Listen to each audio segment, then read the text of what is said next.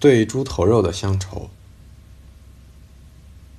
以前余光中好像写过一首诗，叫《乡愁》，呃，邮票啊、船票啊什么的。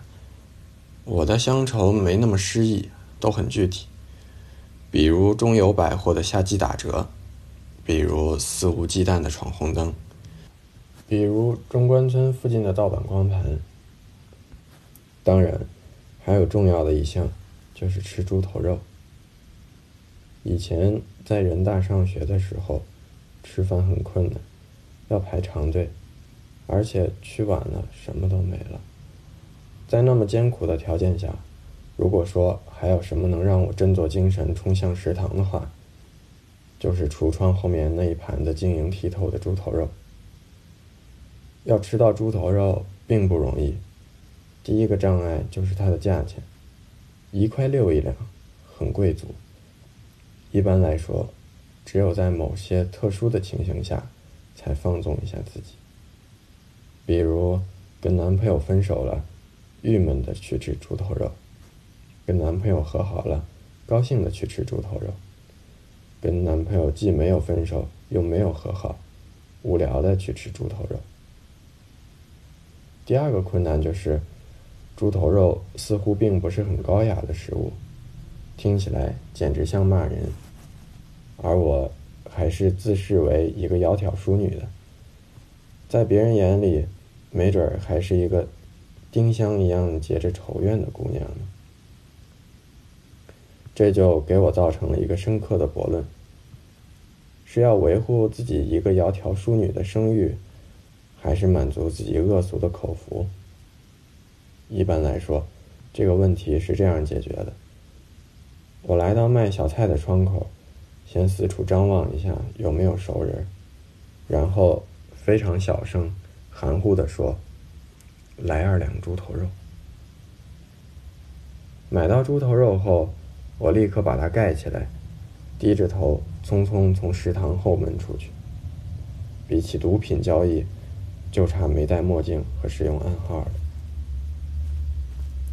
我在朋友圈子里以喜欢各种恶俗的食物而出名。以前有个好朋友快结婚了，要把他先生介绍给我们几个女朋友。吃饭的时候，大家点的菜都挺高雅，因为在生人面前嘛，清蒸鲈鱼、海鲜豆腐包什么的，最俗的也就是酸辣土豆丝儿了。轮到我的时候，我抬起头。豪迈地说：“火爆腰花。”人大西门外有一个老陈麻辣烫火锅。那个时候我有个男朋友，我们经常去吃。我不能吃辣的，一吃就三把鼻涕一把泪的，第二天还拉肚子。但是，一提到麻辣烫，我就视死如归，势不可挡。每次要决定去哪儿吃饭的时候，我的前男朋友就故意装作很困惑的样子，问：“那咱上哪儿去吃呢？”果然，我会小声的说：“咱去吃个麻辣烫火锅。”这个时候，他就会大笑起来。这个细节成了他一个屡试不爽的娱乐项目。我对猪头肉之流的爱好。除了使我小小的丢过几次人以外，对我的人生还是颇有注意的。一个最大的作用就是让我觉得，一切低俗的东西在高雅的东西面前有着它自己的奥妙。比如说，我虽然是带引号的做学问的，但是我对术语缺乏迷信，不至于听到一个。政权内卷化，就荷尔蒙分泌加速。又比如说，谁要跟我吹他开的车多高级，我就可以气定神闲的伸出脚来说，我脚上的鞋子才花了十八块五。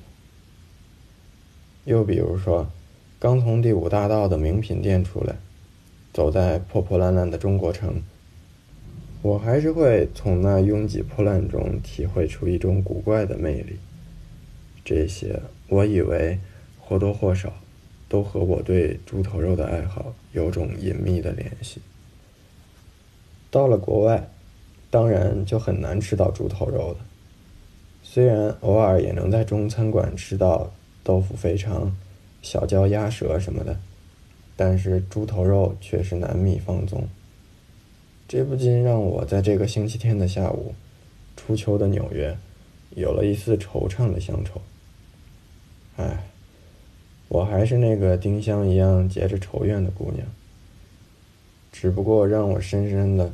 深深的徘徊的，是人大食堂橱窗里的那二两猪头肉。